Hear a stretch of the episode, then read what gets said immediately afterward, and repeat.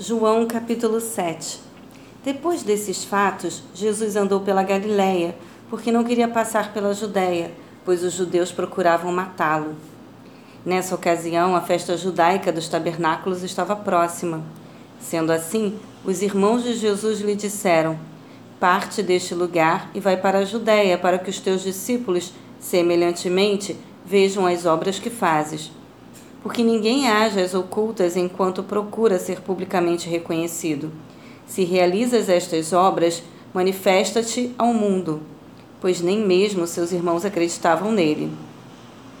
Então Jesus lhes afirmou: O meu tempo ainda não chegou.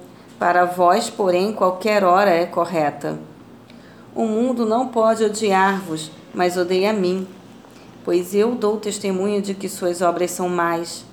Podeis vós subir à festa.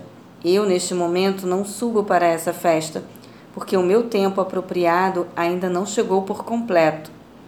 E tendo dito essas palavras a eles, permaneceu na Galiléia. Mas, após seus irmãos terem subido, então ele também subiu para a festa, não abertamente, mas em segredo. Então os judeus procuravam na festa e especulavam: onde estará ele? E havia grande murmuração entre o povo a respeito dele. Alguns comentavam: ele é bom, e outros: não, ao contrário, ele ilude o povo. Todavia, ninguém falava dele em público por meio dos judeus. Assim, próximo ao meio da festa, Jesus subiu ao templo e ensinava. E os judeus, maravilhados, diziam: Como sabe este homem letras sem nunca ter estudado? Respondeu-lhe Jesus: a minha doutrina não é minha, e sim daquele que me enviou. Se alguém desejar fazer a vontade dele, conhecerá a respeito da doutrina, se ele vem de Deus ou se falo por minha própria autoridade. Aquele que fala por si mesmo está procurando a sua própria glória, mas o que procura a glória de quem o enviou, esse é verdadeiro e nele não há injustiça. Não foi Moisés quem vos deu a lei? Entretanto, nenhum de vós pratica a lei.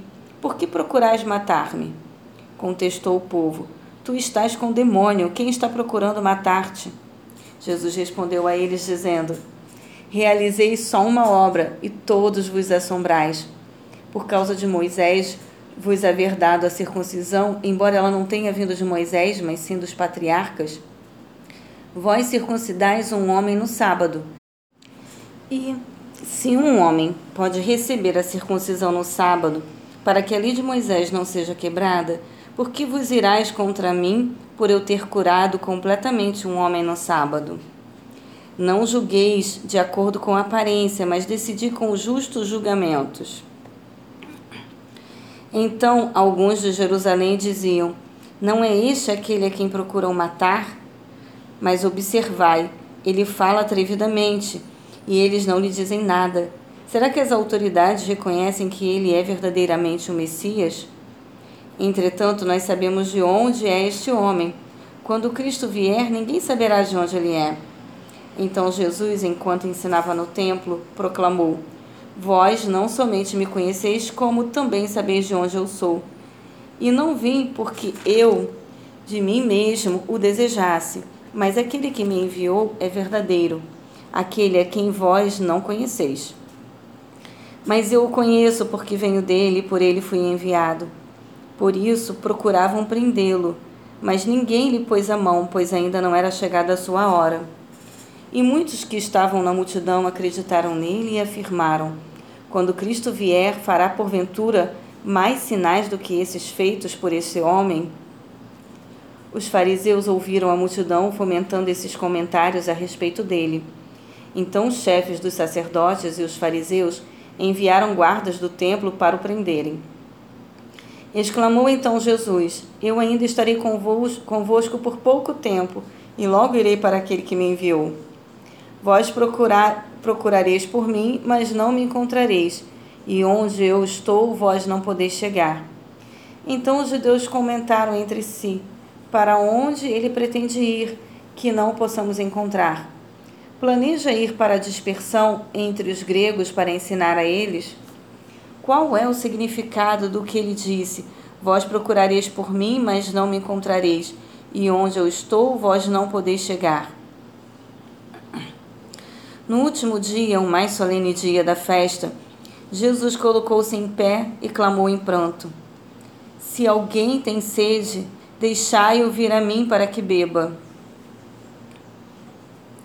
Aquele que crê em mim, como diz a Escritura, do seu interior fluirão rios de água viva. Mas ele se referiu ao Espírito que mais tarde receberiam os que nele crescem, pois o Espírito Santo até aquele momento não fora concedido, porque Jesus não havia sido glorificado, sido ainda glorificado. Então muitos dentre a multidão, quando ouviram essas palavras, disseram: Verdadeiramente este é o profeta. Outros concluíram: Este é o Messias. Mas alguns divergiram: Como pode o Cristo vir da Galiléia? Não diz a Escritura que o Cristo virá da semente de Davi, da cidade de Belém, de onde era Davi? Assim houve uma, uma divisão entre o povo por causa dele. E alguns dentre o povo quiseram prendê-lo, mas ninguém lhe pôs as mãos. Então os guardas do templo voltaram aos chefes dos sacerdotes e aos fariseus os quais lhe inquiriram: Por que não, trouxe, não o trouxestes? Os guardas explicaram: Nenhum homem jamais falou como este homem. Replicaram-lhe os fariseus: Será possível que fostes vós também iludidos? Porventura acreditou nele alguém das autoridades ou dos fariseus? E quanto a esse povo comum, que nada sabe da lei, são os malditos.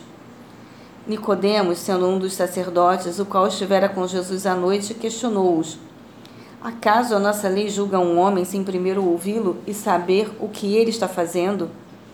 Eles responderam-lhe: És igualmente tu um galileu? Procure e verás que nenhum profeta se levantou na Galiléia. Depois disso, cada um foi para a sua casa.